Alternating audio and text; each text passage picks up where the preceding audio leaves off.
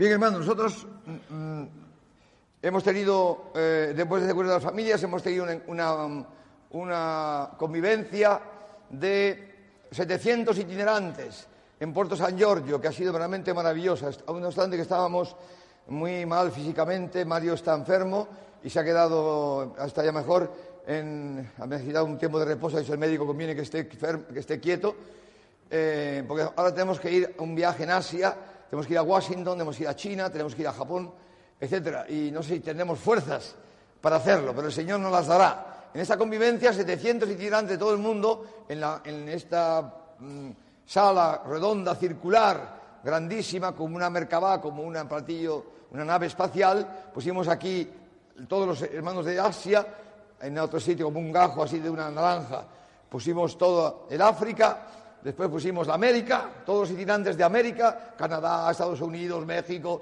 todos los itinerantes de América, después toda Europa y después Italia y España. Y ha sido realmente una maravilla ver cómo el Señor, hemos visto cómo el bien enorme que estamos haciendo con las convivencias. Dios ha querido ahora que hemos acabado de anunciar el Evangelio en las parroquias, quiere que anunciamos el Evangelio a los obispos. Así que el año pasado hemos hecho una convivencia de obispos de Asia, otra convivencia de obispos de África, otra convivencia de obispos de Europa, una segunda convivencia de obispos de África, que ha sido y estas dos convivencias de África han provocado un boom. Entonces los, hermanos de África han venido, pues se ha abierto el Togo, se ha abierto el Ghana, se abre, eh, eh, los obispos han, sido tocados profundamente. Después, ya os conté, en Asia ha sido maravilloso. Eh, los obispos de Asia no obstante que vinieron, hemos hecho un esfuerzo grande porque para que vengan los obispos a la Domus, el camino, los hermanos de la India, pobrecitos, les hacen colectitas, colectitas para pagarles el viaje. Porque si no les pagas el viaje, no vienen. Entonces, muchos obispos han venido porque no conocían Tierra Santa y porque era gratis, ¿no? Digamos así. Entonces, no digo esto para que os entendéis porque vinieron 75 obispos de la India y 15 arzobispos de la India, entre ellos el arzobispo de Calcuta, el arzobispo de Nueva Delhi, del Bangalore, de todas las grandes ciudades, eh, de Puna, etcétera, de la India. Y, hizo gracia porque cuando hicieron los, círculos menores, Dios quiso que lo hiciéramos un día antes por nuestras circunstancias, los itinerantes, que hacemos a, sorteo mezclados, los obispos con los equipos itinerantes, estaban sobrecogidos. Dice Kiko, uy, aquí unos demonios terribles a uno el de Calcuta ha dicho que no sé qué, que no sé cuánto, que el camino es una secta, que nosotros hacemos la, liturgia que nos da la gana, que no obedecemos al Papa, etc. Luego casi todos los obispos venían de la India con la Small Christian Community, las comunidades de base, y no quieren el camino, porque ellos tienen sus comunidades de base, etc. En este toro tan difícil, ¿eh? un poco oscuro, indiano, ¿Eh? Dios nos mandó, era terrible, era dificilísimo, por eso cada, convivencia de obispos es un parto, ¿eh? no te dejan ni dormir, estás temblando, porque claro, son obispos, y además vinieron de, tantas otras naciones de Asia, ¿eh? como de Vietnam, o como de Tailandia, o como de tantos sitios. Y, entonces, pero Dios nos mandó, ya lo conté otra vez, providencialmente, para que veáis cómo Dios nos ayuda mandó un cardenal de la India, que es presidente de la conferencia episcopal, que es de una familia pobre, eh, se llama Canal Topo, y de, la diócesis se llama Ranchi al norte, y, este contó que él primero no tiene ninguna, gana de venir. Pero como, como le habían mandado muchas cartas de críticas al camino, diciendo que había que expulsar a los itinerantes y tal, un poco como en Japón y tal, porque allí también había los teólogos que estaban en la línea de la inculturación, estaban manejando a dos obispos contra la, evangelización europea, como hubo con los portugueses en, Goa y todo aquel tinglao, como si fuera una colonización, eh, pues este cardenal, como contó, que como estaba recibiendo muchas, muchas cartas, dijo, bueno, yo en conciencia, no, yo no conozco el camino, en mi diócesis no hay y en la zona norte de la India tampoco. Es todo muy hindú, ¿eh? porque eh, hay millones y millones de hindúes. Millones y millones que no han sido jamás evangelizados en la religión hindú, Vishna y todo el follón, eh, etc. Y pues dice, al final le, dije a mi obispo auxiliar que viniera, dijo que no podía, así que no tuve más remedio. a mala bolia, ¿cómo se llama mala bolia? De mala gana, he venido a esta convivencia. Pues la convivencia de obispos comienza con un anuncio del carisma. Primero, los obispos nunca en su vida han oído predicar un laico, porque han entrado en un seminario en la India, han estudiado teología, han salido del seminario, se han hecho cura y los han mandado a una parroquia. En su vida han visto un laico que predique. Además, en la iglesia predica los curas, no los laicos. ¿No? Esa es la primera cosa. Y después, entonces, eh, entonces nosotros hacemos esta convivencia, eh, es una convivencia para que los obispos puedan ellos mm, conocer un poco qué es el camino, porque en media hora que hablamos con un obispo ya va a entender qué es el camino, no entiende nada. Quizá ve que tenemos celo, que tenemos buen espíritu y quizá permite, al principio, ¿no? cuando todavía no teníamos ninguna aprobación ni nada, permite que si algún párroco quiere, etcétera, pero no entienden casi nada. Entonces, la primera confianza que tuvimos de obispo fue el, cardenal primado de las Américas, Nicolás de Jesús, que nos dijo, no podéis imaginar que tiene un encuentro de obispos de Centroamérica la cantidad de prejuicios contra el camino, las cosas que dicen de vosotros, que si la doble Pascua, que si, bueno, medio queréticos. Y todo viene porque no os conocen. Tenemos que hacer algo para que os conozcan, para que conozcan el camino, qué predica, qué es, cómo se desarrolla, cómo actúa en la parroquia. ¿Por qué no hacemos un encuentro, etcétera? Y entonces dice, yo hago una, una carta, yo la firmo, dijo el cardenal. Y tuvimos un primer encuentro en Santo Domingo que fue impresionante, de obispos, donde hubo verdaderos milagros, como la conversión de que cardenal Jumes, que era de la línea de Boff, de Boff, franciscano, en la línea de teología de liberación, un poco contra Roma, y que eh, con el cardenal Ars, toda la línea de Sao Paulo, no permitieron jamás que entrase el camino, porque toda esa línea de izquierda nos detesta. Y sin embargo, en esta convivencia, al final este obispo, de, entonces obispo auxiliar de San Paulo, Juan Canars, se levantó y dijo que había visto aquí, en esa convivencia, el espíritu de San Francisco de Asís. Como era franciscano, y dice, entonces yo me retracto y a partir de este momento dejaré que entre el camino.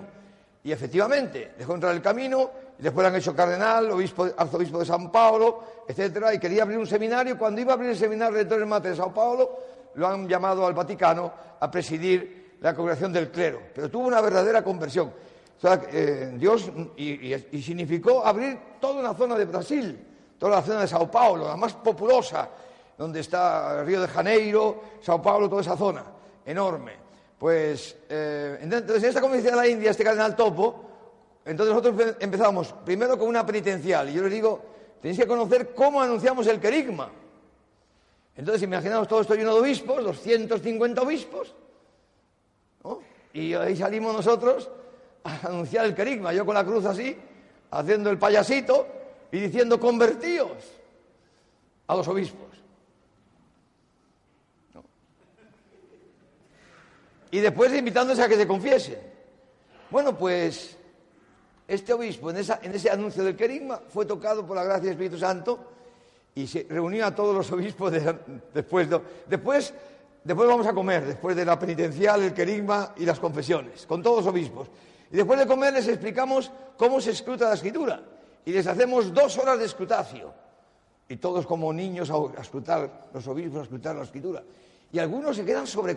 Nunca habían escrutado esas escrituras, así como decimos nosotros. Y se quedan sobrecogidos. Y después celebramos la misa, una Eucaristía como lo hacemos nosotros, con las dos especies, con los cantos, con... con... Es el primer día. Querigma, conversión, escrutacio, Eucaristía. Eso para empezar. Ya quedan medio bloqueados, etc. Y después, cuando pedimos al Estado israeliano que nos permitiera celebrar la Eucaristía, que no está permitido, pero por una atención especial hacia nosotros, celebrar la Eucaristía en el cenáculo, eso ya fue la encerrona padre, porque estaban en el cenáculo, bajó el Espíritu Santo y ¡pum! se convirtieron todos. En el cenáculo, ahí la Eucaristía, todos sentaditos, los obispos en el cenáculo, donde nace el sacerdocio, donde nace la Eucaristía, donde nace la iglesia, pues cambiaron radicalmente.